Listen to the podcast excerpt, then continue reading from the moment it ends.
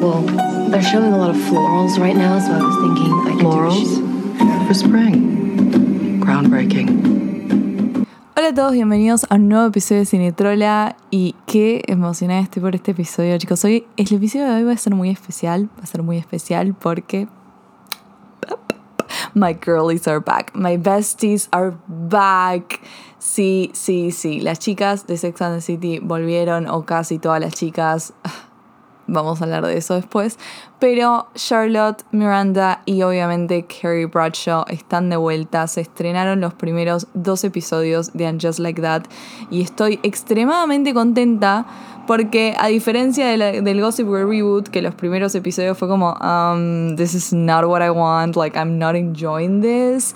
Estos dos episodios realmente me gustaron mucho, la pasé muy bien viéndolos, entonces este episodio va a ser, no sé, un 99% positivo y optimista y con tirándole flores a esta serie, I'm so happy, tipo estoy muy feliz que finalmente puedo disfrutar una serie que está, por lo menos por ahora, está respetando su legado y está haciendo cosas nuevas y graciosas al mismo tiempo. Así que en este Cinetrola vamos a hablar de los dos primeros episodios de Just Like That. Si no se los vieron, están disponibles en HBO Max. Y si no se vieron Sex and the City, porque no sé, chicos, no entiendo por qué no hubiesen visto Sex and the City hasta el día de hoy, también está disponible en HBO Max. Y sí, les recomiendo ver Sex and the City antes de Just Like That. Siento que la vas a disfrutar muchísimo más. Onda, ya es una serie que ya en los primeros dos, dos episodios, tipo, hay referencias sobre la serie original. Y siento como que está hecha para las personas que vieron la serie original y también las dos películas, eh, que bueno, una es menos memorable que la otra. Abu Dhabi. Así que sin más preámbulo, hashtag sin más preámbulo, los dejo con el episodio.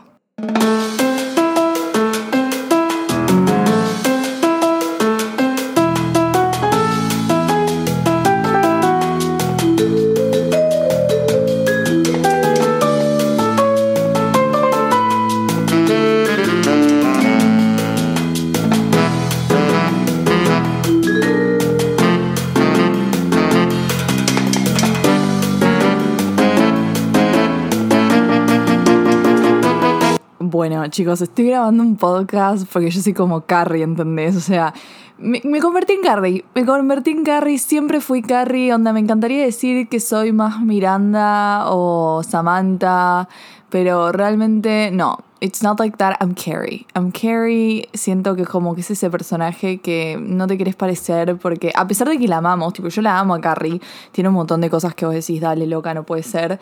Em, pero sí, I'm, a Carrie. I'm a Carrie. es- encima soy podcaster ahora. Es, terrible. Bueno, primera escena de And Just Like That. Carrie. Carrie con un sombrerito. que tiene una pluma roja. Y yo oh my god. Es Carrie, es Carrie, ¿entendés? Carrie, los outfits de esta mujer en estos dos episodios son gloriosos, como siempre lo fueron en la serie original. Eh, el, el estilo de Carrie tiene que ser así, ¿entendés? Tiene que ser ostentoso, tiene que a veces ponerse cualquier cosa, pero de alguna forma lo hace funcionar, ¿entendés? Esa es Carrie Bradshaw. Entonces, cuando la veo con el sombrerito de pluma pidiendo una mesa en el nuevo restaurante de moda de Nueva York, es como, sí, bestie, tipo, volviste, volviste, volviste, volviste. Y le están acompañando Charlotte y Miranda.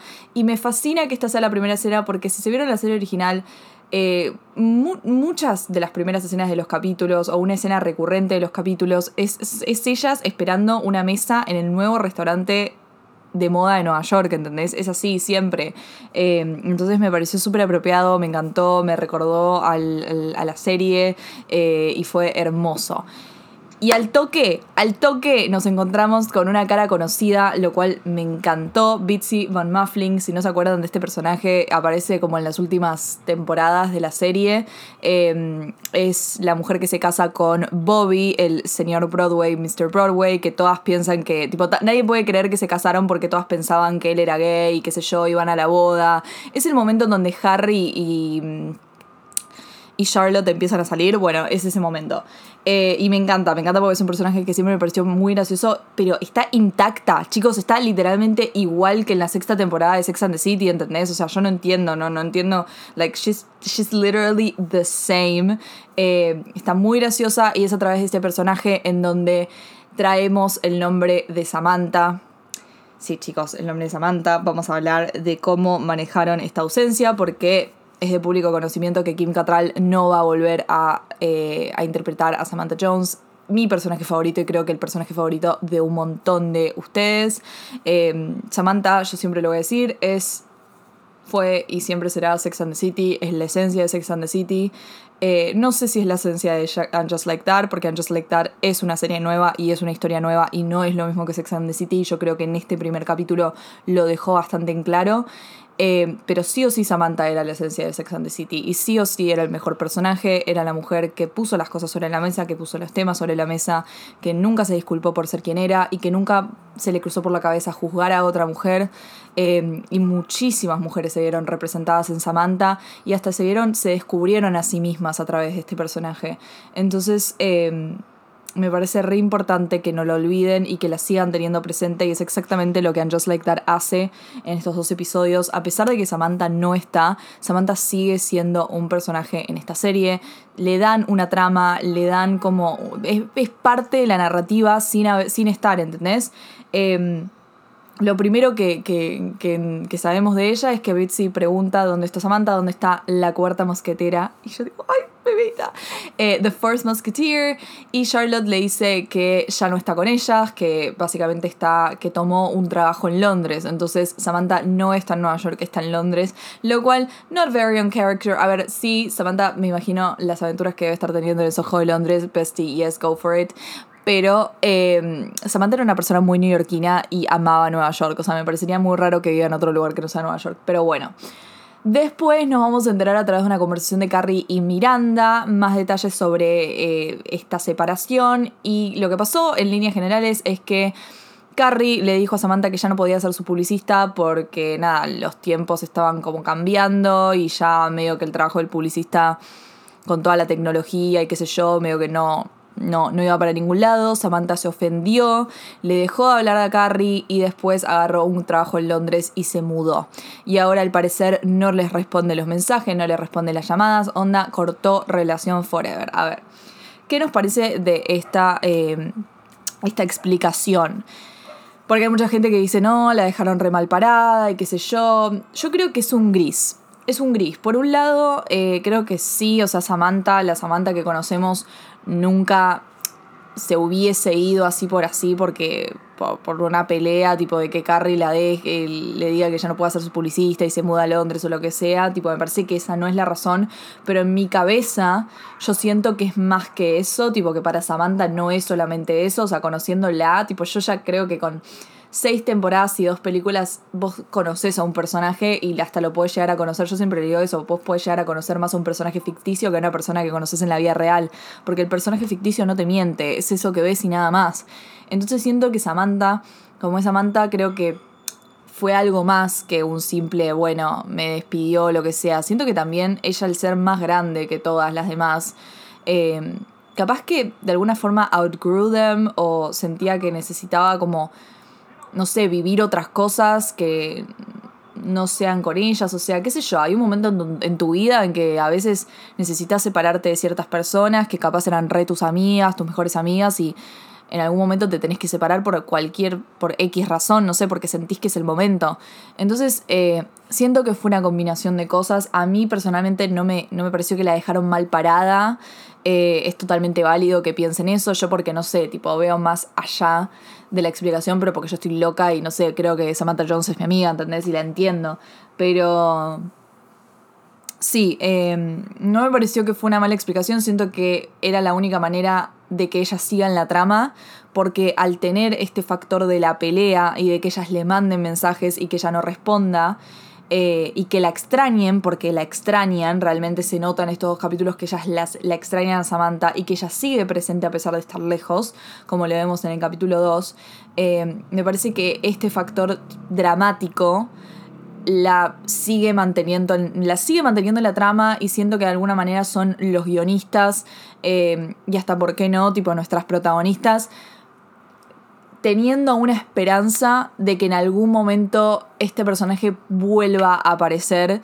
Eh, y por favor, Kim Cattrall, o sea, yo sé que no estás escuchando eso y que probablemente no sabes hablar español, pero por favor, boluda, por favor, un cameo te pido, un cameo te pido. O sea, necesito que Kim Cattrall y Carrie y Sarah Jessica Parker como que arreglen sus problemas para que Carrie y Samantha tengan el final feliz que se merecen. Onda, ellas no tienen que sufrir por sus fucking problemas personales, loco. O sea, eh, o por lo menos meteme una doble, meteme una doble en el último capítulo y un abrazo final. Te juro que lo necesitaba. Yo no, no, no. No, eh, necesito a Samantha Jones, la necesito. Tipo, en, ese primer almuerzo me imaginaba sus comentarios cuando Miranda dijo eh, que había pisado el condón usado de su hijo. Me imaginaba tipo todas las aventuras que, que va a estar teniendo la necesito, la necesito, es un gran personaje, pero me gusta que siga presente, sigue presente también en todas ellas.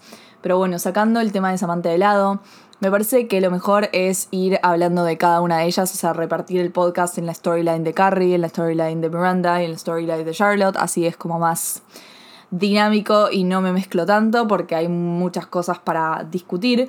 Y sí, voy a empezar por la storyline de Carrie y sí, voy a voy a hablar de ese final. Voy a hablar de ese final, chicos. No, yo no lo puedo creer.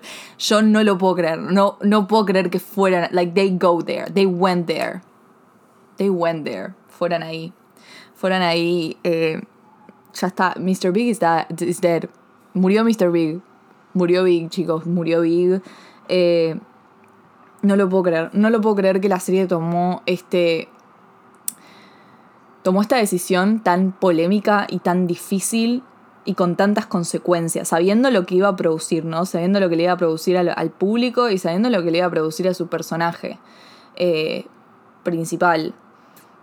¿Estoy a favor? Sí, estoy a favor. No, no estoy a favor porque nunca me gustó Big y porque soy Team Aidan. Igual sí, o sea, es too soon para pedir por Aidan, porque yo ya estoy pidiendo por Aidan.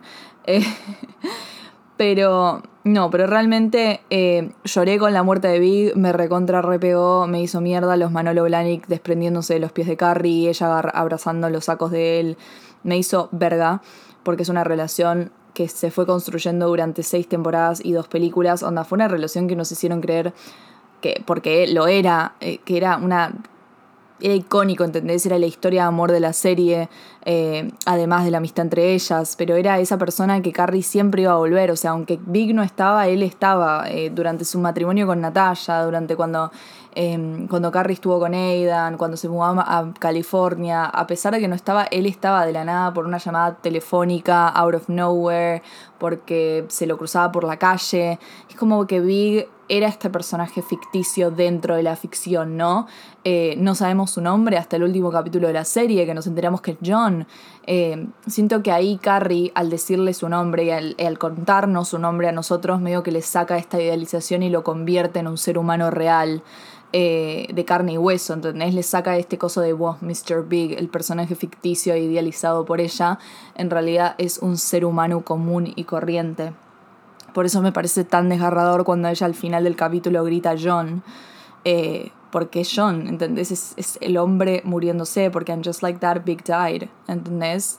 Murió, murió, murió y es muy fuerte esa escena, es muy fuerte todo el capítulo porque yo sé que muchos fans eh, sintonizaron, hashtag sintonizaron a Just Like That para ver otro Sex and the City y para ver eh, una historia de amor entre Big y Carrie, entre, no sé, verlos vivir un final o, una vida cotidiana como lo vimos al principio de este capítulo, o como eran Sex and the City, peleas, capaz que se divorciaban, ella salía con otros y después volvían a estar juntos, pero vos sabías que Big y Carrie eran Endgame, sabías que tenías ese comfort, esa comodidad de que ellos iban a terminar juntos. Ahora esa comodidad ya no está, no la tenemos nosotros y tampoco la tiene Carrie. Em, y siento que ahí se basa la decisión de los guionistas en matar a Big. ¿Quién es Carrie sin Big? Literalmente, tipo, ¿quién es Carrie sin Big? No sabemos quién es Carrie sin Big porque siento que toda la serie original, las Sex and the City, Carrie, todas las cosas que hacía y todos los pasos que daba era pensando en Big. Era si Big estaba disponible para ella, si Big podía abrir su corazón hacia ella. Eh, ella deja, a ver, en el último capítulo, ella está con Big porque él finalmente le dice tipo, sos de One, pero le tiró, le estuvo seis temporadas para decirle eso, ¿entendés? Eh, entonces me interesa saber quién es ella sin Big, me interesa que se reencuentre con sí misma. Obviamente sabemos que va a volver a salir con hombres porque nada, vimos las escenas de las fotos del set con un eh, chabón X que no lo conocemos pero que se parece muchísimo a Jack Berger, pero no chicos, no es Jack, Berger porque si no me mataba, es el peor novio de Carrie ese. Em, también sabemos que va a aparecer Aidan, todavía no vimos ningún set picture de Aidan, pero sabemos que va a aparecer porque el actor lo confirmó en abril del 2021 de este año. Eh, pero bueno, no sabemos lo que va a pasar. Me gusta que el capítulo te muestre la vida feliz de Carrie Big antes de que pase esto, te muestre lo que, lo que estuvieron viviendo todos estos años. Eh, siguen con la misma química y con la, con, la misma magia que siempre, con la misma complicidad. Eh, los vinilos de Big, chicos, los vinilos de Big le, le hace una serenata ay, le canta, le canta, le canta y cocinan juntos y, y él sigue siendo Mr. Big, ¿entendés? Y ella es Carrie, es, o sea, a pesar de que no lo shipeo, es como que es algo icónico, es algo icónico y es muy lindo. Y se nota que son felices, ¿entendés? Que no hay problemas en su relación. Y eso es lo que más te duele, ¿entendés? Eso es lo que más te duele cuando ves el final. Decís, loco, estaba re feliz, ella estaba re feliz, estaban en un lugar tan lindo. Estaban viviendo la magia de la cotidianidad y no hay nada más lindo que eso.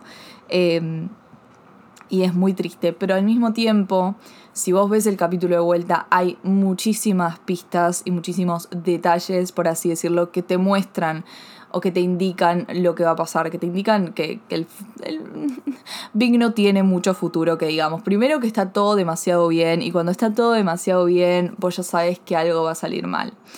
Eh, Después vemos que Big, por, ejemplo, se preocupa por cuánta sal le va a poner al salmón curry.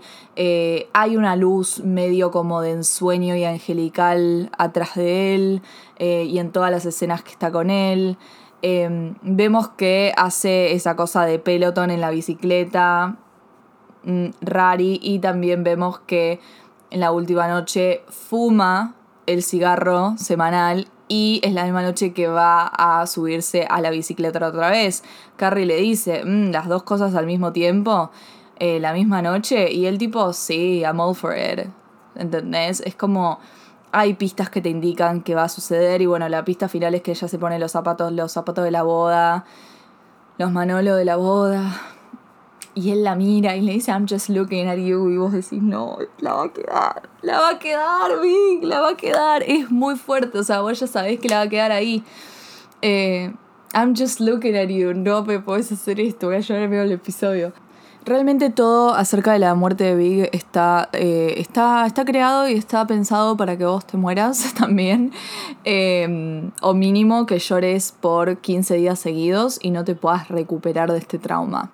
Eh, porque sí, chicos, eh, cuando, cuando la ves a Lily tocar, que by the way es literalmente una prodigio, eh, good for you, Charlotte, for training that girl, that bestie. pero mientras que ves a Lily tocar con esa fuerza y a Big en la bicicleta, ves que ya, ya como que ese montaje, pues ya lo sabes, ya sabes lo que va a pasar, tipo, te la, te la venís venir y de la nada se cae, antes le manda el mensaje a Carrie, Carrie que no puede agarrar el taxi, es como, es todo, todo tipo puesto para que, para que no lo pueda salvar, para que no lo pueda salvar. Eh, y cuando lo ve, o sea, cuando llega, chicos, cuando llega, que no sé si se dieron cuenta, pero la pequeña melodía que toca apenas tipo Carrie llega y lo ve a Big es la misma, los voy a matar con este dato, pero es la misma que em, la del último capítulo de Sex and the City, la del puente de París, sí, es, la misma. Es la misma, no sé si querían otra razón para matarse y para llorar. Yo se los cuento. Eh, lo mira, lo mira y el hecho de que él eh, se mantuvo con vida para verla una última vez me hace mierda. Me hace mierda, tipo, yo solamente, solamente necesitaba un kid y listo, ya está, me mataba. Me mataba, me mataba ahí. Eh, es muy fuerte. Es muy fuerte, pero repito, siento que esto, eh, pasó por algo. Siento que también es la serie dejando en claro que ya no es Sex and the City, que esto no va a ser la historia de amor de Carrie y de Big, que esto ya no es eh, Carrie saliendo con diferentes tipos eh, para después volver a encontrarse con Big. Eso ya, eso es Sex and the City, chicos. Si quieren ver eso, vean Sex and the City, que es una serie de la concha de la lora y es increíble. Eh, y van a tener mucho Carrie y Big. Pero esta serie es otra cosa. Esta serie es un punto de quiebre, es una nueva historia, es una historia que no se va a basar en Carrie y Big volviéndose a encontrar, sino es en Carrie volviéndose a encontrar a sí misma. En ese proceso va a tener que lidiar con el duelo, va a tener que eh, lidiar con un montón de cosas que lidian las mujeres, que les pasa esto, o las personas en general, cuando pierden eh, a su pareja, ¿no? A su pareja a esta altura de la vida, cuando, no sé, tenés, en este caso Carrie tiene 54 años, ¿entendés? Tiene 54 años y perdió al amor de su vida y va a tener que lidiar con eso, va a tener que lidiar con el hecho de estoy lista para volver a salir con otras personas. Eh, lo que le dice a Miranda en el principio del, segundo eh, capítulo, ¿qué hago ahora? ¿Entendés? ¿Qué pasa ahora? O sea, ¿qué hago? ¿Qué hago? No sé qué hacer, ¿entendés? Y no es qué hago ahora en este instante, es qué hago ahora en mi vida. Se me fue Big, se me fue la persona que, yo había planeado todo, todo en torno a él, ¿entendés? Porque es lo que les digo. Ella, en la serie original, cada paso que daba era pensando qué iba a hacer Big. Ella no sabía lo que quería en su vida más que Big, ¿entendés? Cuando me acuerdo del capítulo Ayer cuando estaba viendo el capítulo de que, eh, que, ella está saliendo con Alexander Petrovsky, el ruso este, y, no sabe qué quiere en su vida, como que es todo el capítulo en donde ella, se plantea si quiere tener hijos, si no, si qué sé yo, y, y es como que ella dice que no, no, sabe lo que quiere, que realmente no sabe lo que quiere. Y la realidad es que lo único que sabía que quería Carrie era, tipo, estar con Big, ¿entendés? Y ver cómo, de ahí, cómo seguía todo. Pero... Pero ahora que no está Big, ¿qué pasa? Y me va a gustar saber qué pasa. Me va a gustar ver a Carrie lidiar con todo esto. Eh, lo que tiene, y voy a criticar un poco esto, que no sé si es una crítica, pero es una preocupación, son 10 capítulos. Son 10 capítulos, esta serie de la primera temporada son solamente 10 capítulos, entonces tengo miedo de que vayan bastante a las apuradas. Ya sabemos que Carrie va a salir con otro chabón. Eh, y no me gustaría que esto sea tipo ya, no sé, en los capítulos que viene o lo que sea. Ella va a tener que tener un tiempo de duelo, pero el tema es que cuánto tiempo de duelo puede tener en 10 capítulos, eh, a menos que haya un salto temporal o lo que sea. Esa es mi preocupación, porque ya en el, en el segundo capítulo tenemos el funeral de Big, ¿entendés? Y vos decís, guacho, no, para, necesito un segundo de paz, un segundo de paz. Em, pero sí, se murió Big, chicos, se murió Big. Eh, y no es con lo único que va a tener que lidiar Carrie en esta, en esta nueva historia, porque como les dije anteriormente, es podcaster. Carrie es, es podcaster, no tiene un podcast ella sola. Para mí, tiene que tener uno sola porque Carrie nació para ser podcaster, podcast, eh, podcaster, chicos. O sea, la serie original era, funcionaba medio como un podcast, ¿entendés? Porque nosotros no, nosotros no leíamos a Carrie, nosotros escuchábamos a Carrie. Y siento que ya era un podcast eso. Entonces, ella lo veo re, re orgánico y re verosímil que ella sea podcaster. Me encanta, me encanta. Ahora, que esté en ese podcast no lo veo verosímil. Porque ¿qué carajo es ese podcast, chicos? ¿Qué carajo es ese podcast? No me gustó nada. Me pareció re incómodo. El podcast se llama X, Y and Me, está conducido por una persona queer no binaria eh, y básicamente es como que no sé, Carrie está ahí representando a las mujeres cis heterosexuales y hay un chabón que es el típico Chad que está representando a eh, los varones cis heterosexuales. Y no sé, hablan tipo de sexo supuestamente y hablan de eh, también relaciones o lo que sea. Y vos decís claro, es un podcast sobre relationship advice perfecto para Carrie. Pero de la nada todo se torna muy raro y empiezan a hablar de la masturbación en público donde no hay nada malo en hablar sobre eh, la masturbación, tipo sobre masturbarse, pero empiezan a hablar sobre masturbarse en público, chicos, y es un asco. Tipo, es un asco. El chabón diciendo, tipo, los dos diciendo eh, que se masturbaron en público, en, no sé, en el Yankee Stadium, en, en, el subte, como que se masturbaban en todos lados. Y le preguntan a Carrie, tipo, ¿y vos qué onda? y Carrie obviamente se siente súper incómoda y un montón de gente dijo, ay, pero no tiene sentido que Carrie se sienta incómoda hablando de sexo. Chicos, ustedes conocen a Carrie Bradshaw, o sea, la que no le tenía ningún tipo de pudor al hablar de sexo, la que no tenía ningún tipo de pudor al hablar de sexo era Samantha. ¿Ok? Samantha era la más sexual del grupo, no Carrie. O sea, Carrie escribía una columna sobre sexo que era más una columna sobre relaciones amorosas que de sexo, ¿entendés? No es que Carrie de la nada hablaba, tipo, más que nada en las primeras temporadas. Las primeras temporadas sí hablaba tipo de blowjobs y qué sé yo. Pero, o sea, el enfoque de Carrie era más tipo relationship, ¿entendés? No era tipo la masturbación, nos masturbamos en público. O sea, esa no es Carrie. En todo caso, esa era Samantha y entiendo su incomodidad. Eh, y no me gustaría que la serie la fuerce a, no sé, hablar de cosas que no la hacen sentir cómoda o lo que sea. Eh, en mi opinión, Carrie tendría que tener un podcast ella sola. Like, she was meant for that, tipo que la gente mande sus advices y que ella los responda, tipo onda medio Emma Chamberlain en su podcast en Anything Goes, pero versión Carrie Bradshaw, ¿entendés? Onda, me encantaría eh, que Carrie tenga un podcast así, ella sola, porque let's be honest, chicos, eh, Carrie es una persona que nació para hablar y hablar y hablar y no parar de hablar y no escuchar a nadie más, ¿entendés? Es su sueño hablar sin parar.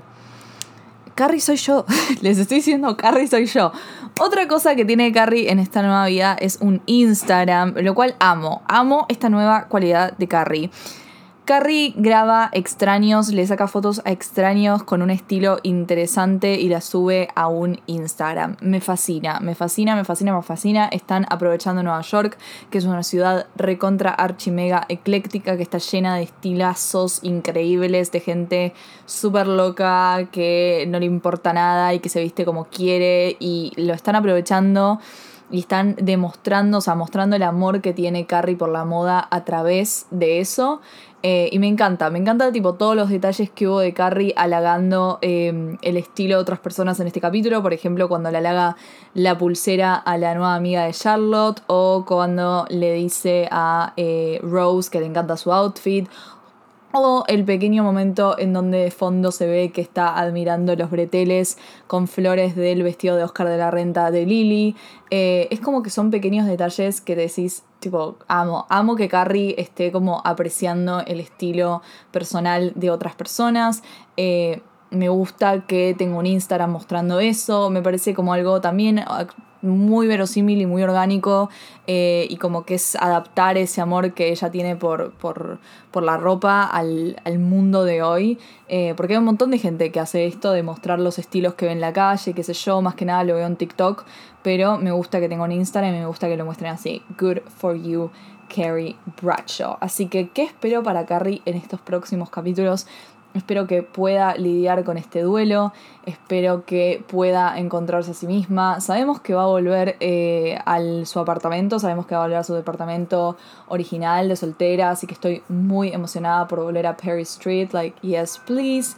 Em, espero que tenga un podcast ella sola, que no se deje como no sé, presionar por personas que le digan tipo, che, tenés que hablar más, como que tenés que ser más, eh, ayornarte más con esta generación, que igual sí, porque a ver, estas mujeres están, van a tener que transitar el hecho de que eh, ya no son las mujeres disruptivas que eran en los 90, porque obvio, este grupo de amigas en los 90 eran las disruptivas, o sea, Carrie tenía la columna de sexo, Samantha...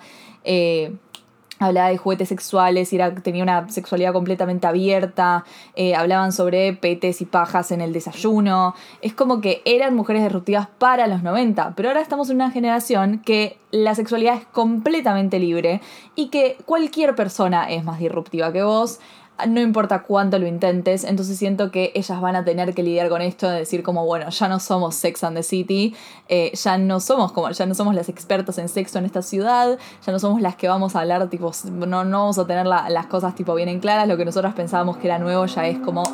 like old news, así que me eh, interesa ver cómo lo van a transitar y espero que Carrie sea, no sé, que sea la persona más feliz del mundo y que pueda y que pueda volver a ser, que pasar de ser Carrie Preston a ser Carrie Bradshaw otra vez. pasamos al siguiente personaje que es Miranda Hobbs. Chicos, amo a Miranda, la amo, la amo, la amo, la amo. O sea, ¿cómo puede ser que el primer comentario que tengamos de Miranda es que extraña el distanciamiento social? Sí, cómo extrañé esa, ese humor ácido y esa negatividad crónica. La puta madre, amo a Miranda, la amo. Eh, saben que es un personaje con eh, que yo amo el estilo de Miranda. No me gustó mucho lo que usó en este capítulo, o sea, me encantaría que la vuelvan a vestir de trajes y esas cosas, como por ejemplo cuando va al, a ver eh, al funeral de Big.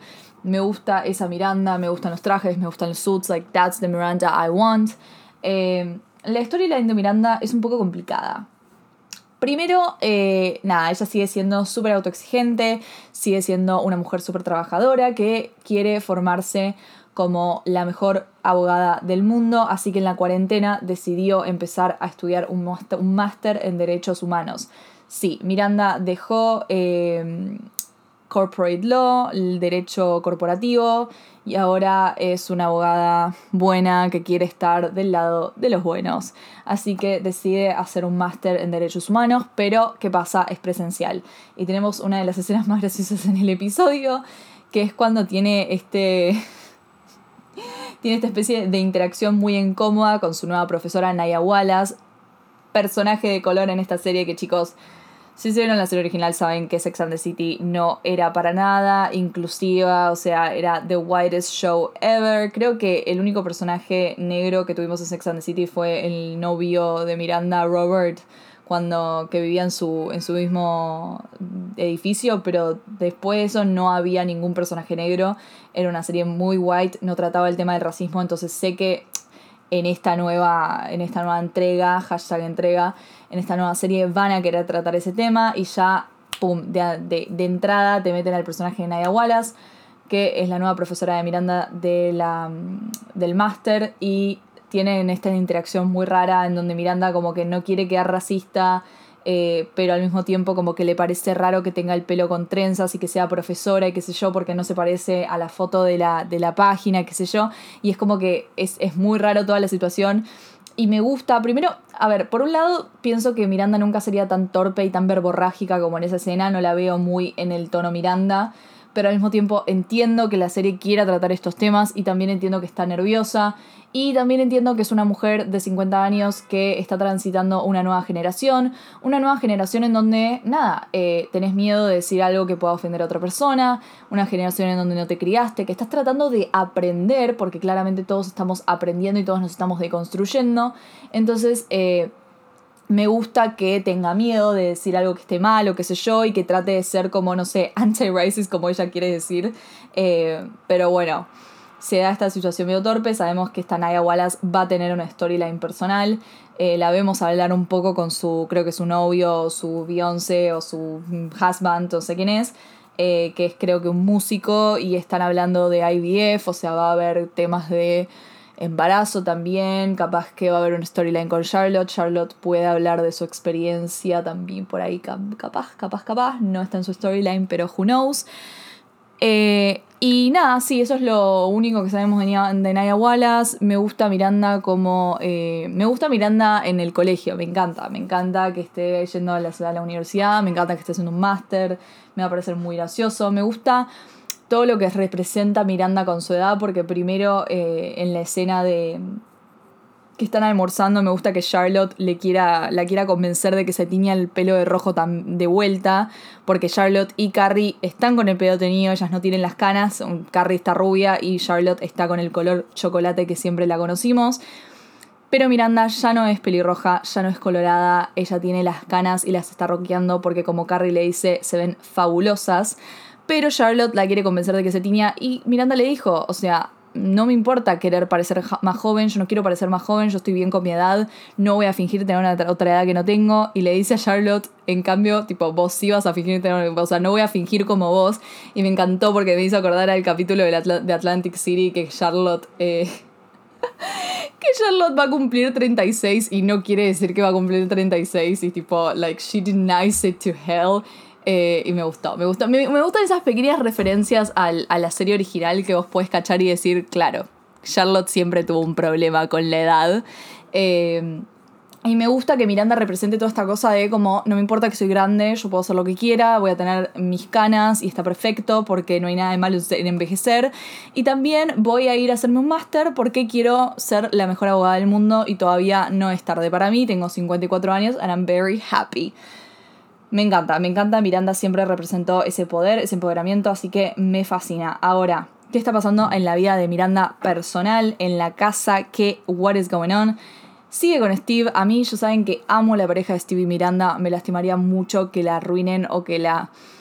No sé, o que lo separen porque posta Steve y Miranda es uno de mis chips favoritos originales de la serie original eh, y me encantan. Siguen estando juntos. Steve tiene un problema de audición, lo cual eh, me interesa porque Steve es un personaje que en la serie original no le dieron mucha, no le dieron un arco personal, no le dieron narrativa, una narrativa más que ser eh, el love interest de Miranda. Entonces me gusta que tenga una narrativa, me gusta que sea algo de salud y que esté como perdiendo la audición, que es algo que le pasa a un montón de gente cuando envejece y que lo traten. Em, también están lidiando con su hijo adolescente. Dios, qué horror, el bebé Brady. O sea, Lit, yo estoy viendo la, estoy rewatchando la serie la original series y veo tipo a Brady bebé y no puedo creer que ese bebito se va a transformar en un adolescente hormonal que va a coger al lado del cuarto de sus viejos, tipo haciendo ese ruido. Chicos, eso es un asco, tipo, what the fuck? O sea, siento que la serie se ríe de un poco el progresismo que hay hoy en día, o sea, como poniendo a Brady, a su novia, diciendo tipo, no nos van a shame sex, eh, no nos van a avergonzar, o sea, somos sex positive, tipo, vamos a hacer lo que, nos lo que, lo que queramos porque no me van a slut shamear o lo que sea, y es tipo pendejo desubicado. Cállate la boca, te voy a pegar una cachetada. O sea, no podés, no podés, no podés, no puedes hacer eso, no puedes ser tan desubicado, coger en el, al lado de tus viejos y hacer tanto ruido. Pero bueno, tienen un hijo recontra archi hormonal y también me interesa cómo van a lidiar con su hijo adolescente, porque no es lo mismo lidiar con un niño que con un adolescente. Tiene otros problemas. Eh, sí me parece que Brady, o sea, Brady ya no me cae bien, me parece que es un pendejo pelotudo. Perdón, chicos, me parece un pendejo pelotudo, pero bueno, eh, van a tener que lidiar con eso. Pero más que nada, Miranda va a tener que lidiar con un problemilla no menor que en estos dos capítulos te lo dejan como medio ahí por abajo, tipo muy sutilmente, que es un problema de alcoholismo que claramente está desarrollando o que estuvo desarrollando todos estos años. En el primer capítulo lo primero que vemos de este problema es que Miranda a las 11 de la mañana antes de su primera clase de la universidad, se va a tomar un trago, se va a tomar un trago a un bar, espera 15 minutos ahí sentada hasta que el bar abra. O sea, ya que me digas que estás tomando alcohol a la mañana es como mm, red flag, bitch, what the fuck is going on? Bestie, are you okay? Lo segundo que vemos es que lleva un vino, una botella de vino escondidas al recital de Lily, la hija de Charlotte. Obviamente que todo esto está como pasado como un comic relief y es humor, es parte de la serie como la parte humorística de la serie todos se ríen y es como, jaja, pasame el vino, tipo, sí, Same, tipo, estamos todos en la misma. Pero si lo agregas a todas las escenas, es obvio que Miranda tiene un problema. Después también cuando está en el funeral de Big y pide, eh, pide que le sirvan alcoholantes y le dicen tipo, no, eh, como que todavía no está abierto el bar. Y ella tipo, no, es que soy parte de la familia, tipo, mi, mi, mi esposo, tipo, donó todo este, alcohol, todo este alcohol de su bar. Que, by the way, Steve sigue teniendo el bar. ¿Eso quiere decir que Aidan sigue siendo amigo de Steve? Tipo, los dos son los dueños del bar. Oh my god, are we gonna see Aidan? I'm sorry, I just, I just want to see Aidan Shaw. Em, pero sí, hay un problema de alcoholismo de Miranda. Me interesa cómo lo van a tratar porque siento que de todas las, de todas las chicas, Miranda era la más propensa a tener un problema de alcoholismo y es la más propensa a no saber que tiene un problema y a negarlo. Eh, así que, em, nada, me preocupa, quiero que esté bien, quiero que lo traten bien, porque ya está claro que es un problema y que para mí va a ser el arco principal de eh, su personaje en esta serie, así que veremos. Hay gente diciendo que puede ser un ship Miranda y She. Em, no sé cómo sentirme al respecto. Yo ya les dije, Miranda y Steve es iconic. Si quieren que Miranda explore un poco su sexualidad fuera de eso, go for it. Pero que se quede con Steve, ¿ok? Que se quede con Steve porque es Steve, loco. Es Steve, es Miranda y Steve. No me saquen a Miranda y Steve. Es fucking iconic. Tipo, por favor, no me los puede sacar. Veremos qué pasa con esto. Siguiente personaje, Charlotte York. Charlotte York, my baby. My baby Charlotte es el personaje que tiene la vida que siempre supe que iba a tener. ¿Qué querés que te diga? O sea, es, es creo que es la que más apegada está a su personaje de Sex and the City. Eh, está viviendo en Park Avenue, en un departamento de Park Avenue hermoso. Tiene dos hijas preciosas. Sigue recontra Archie enamorado de Harry. Enamorada de Harry. Tiene una hija, eh, Lily, que es una prodigio musical. Es prácticamente igual a ella. Se viste con las cosas que quiere ella. Es una belleza, es una reina de porcelana. Y obviamente que tiene su hija que tiene la otra hija que es su única hija biológica, Rose, que quiere ser todo lo contrario a Charlotte. Me encanta, me encanta que Charlotte tenga una hija que le diga, no mamá, no me quiero poner ese vestido horrendo, que solamente quiera salir a andar el skate, que sea una hashtag tomboy.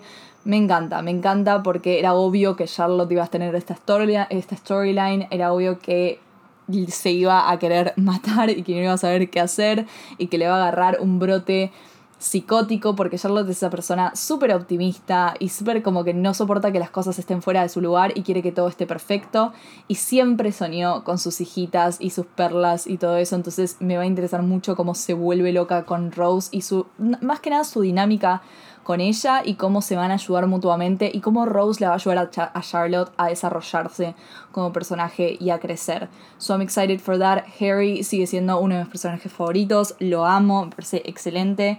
Lily me divierte mucho. Elizabeth Taylor ya no está. El perro que tenía Charlotte en la sexta temporada de Sex and City. Ya no está, no sé si se murió, probablemente haya fallecido, pero tienen otro perro que se llama Richard eh, Burden, si no me equivoco. Un nuevo personaje que se introduce en la storyline de Charlotte es su amiga que se llama Lucy T. Winkle, algo así creo que se llama, si no me equivoco. Eh, otro personaje afroamericano, seguimos con los personajes negros porque en la serie original no había ni uno, era white as fuck. Entonces, eh, esta mina me encantó, me encantó, me cayó muy bien, me parece súper copada, me parece un personaje súper querible. Al principio pensé que iba a ser la típica mami de colegio tipo competitiva, pero la verdad es que no, terminó siendo una copada, eh, se viste increíble, es hermosa. No hay nada en ella que me caiga mal por ahora, así que me emociona su storyline. Ya se nos introdujo una storyline en ella con una suegra medio eh, hincha huevos. Entonces, eh, nada, me divierte, me emociona, quiero saber qué más va a pasar.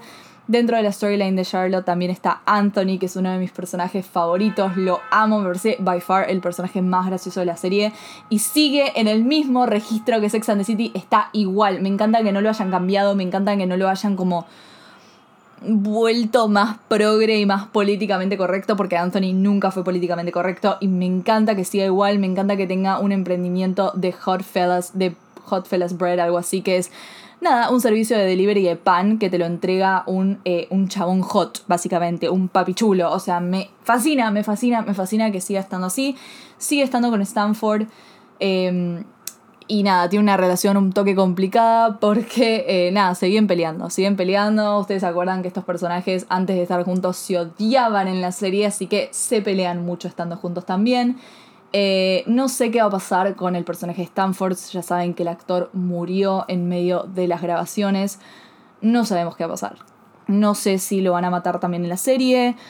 No sé si de la nada va a desaparecer o si simplemente no van a tocar el tema y van a decir que está de viaje o algo así para, en mi opinión, sería bastante que tengan que lidiar con otra muerte en la serie, porque ya con la de Big es bastante fuerte y además, ¿qué pasa con la de Big?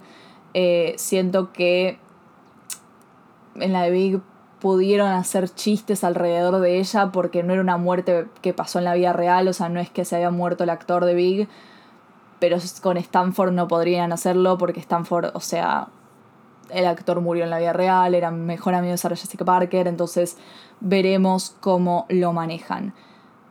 Hablemos un poco del el funeral de Big. Quiero dedicarle como unos segundos al funeral de Big, no lo metí en otras las historias de ellas porque me parece como algo aparte. Me encantó. Me encantó todo lo... Eh, como toda la storyline de cómo encuentra el funeral de Big, Charlotte sintiéndose culpable y qué sé yo, es como si muy Charlotte. Así que empecemos con eh, el principio del funeral. Carrie llega y lo primero que se encuentra es em, el ataúd de Big cubierto con arreglo de flores. Ella específicamente pidió que no haya flores, pero esas flores vinieron con una carta. Y esa carta. Esa carta decía Love Samantha. No, chicos, no, no. Cuando yo vi Love Samantha me morí, me morí, me morí, me morí. Acá es cuando te das cuenta que es un personaje más, ¿entendés? La van a seguir teniendo presente en estos detalles. Tipo, me hizo mierda, me hizo mierda. Creo que me hizo más mierda que la muerte de Big, lejos. Eh, fue terrible. Fue terrible. Samantha tiene un gusto hermoso en flores. Eh, obviamente que la carta solamente decía Love Samantha. Después Carrie le envió un mensaje diciéndole gracias. Vemos que ella le envió otros mensajes que no tuvo respuesta, como por ejemplo que pasó por la perla y se acordó de ella, que la extraña y qué sé yo, y es como la... me van a matar, me van a matar. Em, eh, me mató, o sea, ya ahí es como que dije, bueno, ok, bye, hasta acá la quedo. Eh, después vemos a otras caras conocidas. Vemos a la secretaria de Big, que nunca la habíamos visto, pero siempre fue como un personaje medio omnisciente en la serie original. Eh, nada, la vemos y, y, sabemos que como que está bastante emocional. Durante el videíto que muestran de la vida de Big es la que más llora.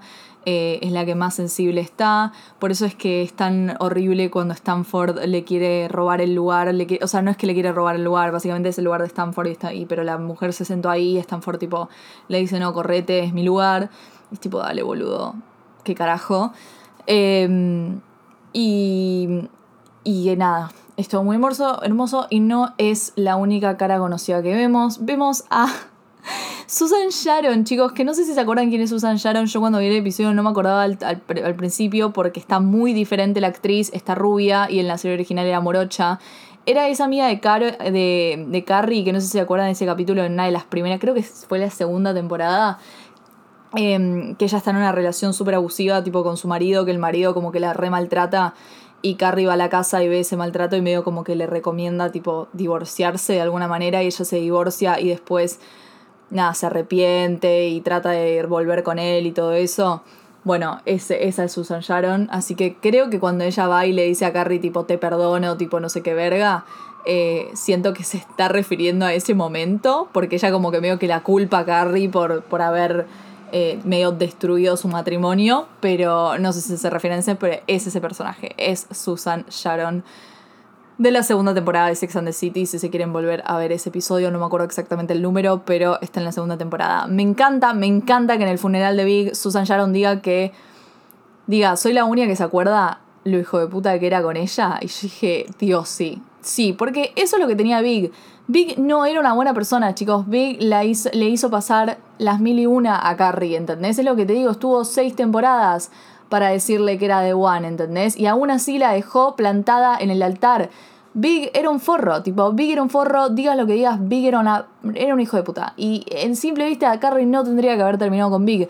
Aún así, lloro cuando veo esos Manolo en el piso, lloro cuando grita John desesperadamente, porque es icónico y es Big, y quiero que Carrie sea feliz, pero obviamente que Big no era una buena persona. Fuera de eso, honestamente no me pareció muy emotional el funeral de Big. Me esperaba más. Tipo, lo que escribió Carrie y que leyó llama, eh, digo, Miranda.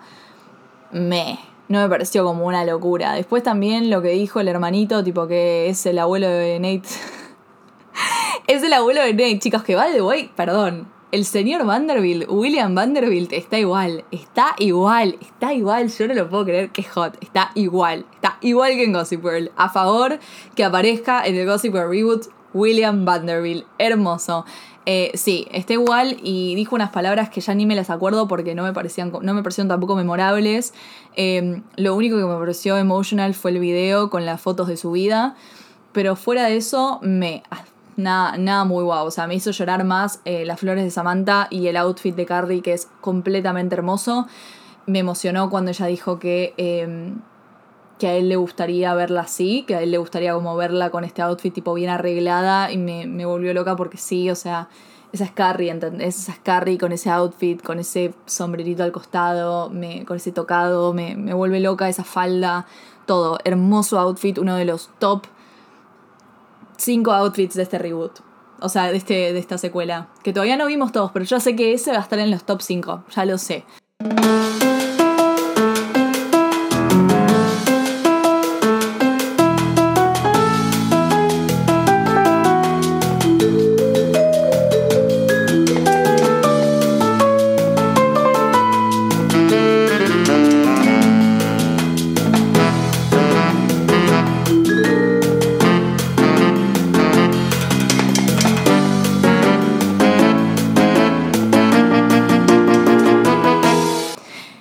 Fue todo por hoy. Espero que les haya gustado este Cinetrola. Eh, voy a hacer Cinetrolas para todos los capítulos que vienen de And Just Like That, porque realmente es una serie que estoy disfrutando. Los dos primeros capítulos me dejaron muy arriba, no tenía muchas expectativas y eh, posta me sorprendió muchísimo el elenco se metió en sus personajes a la perfección, el rango está excelente, la complicidad está intacta, the magic is there, así que tienen mi voto, tienen mi cobertura. También voy a hacer reseñas semanales con spoilers en Popcorn, el medio hermoso de mi amiga eh, Capitana Mardel, Anita Manson. Ahí voy a estar haciendo reseñas con spoilers ultra recontra archi largas eh, todas las semanas. Así que sí, voy a estar haciendo eso. Lo voy a cubrir en Instagram también, arroba cinetrola, en Twitter, arroba barbux con, como Starbucks, pero con dos S. Y también voy a hacer videos para YouTube, eh, que también soy cinetrola. Así que nos vemos la próxima semana. Babies. Bye.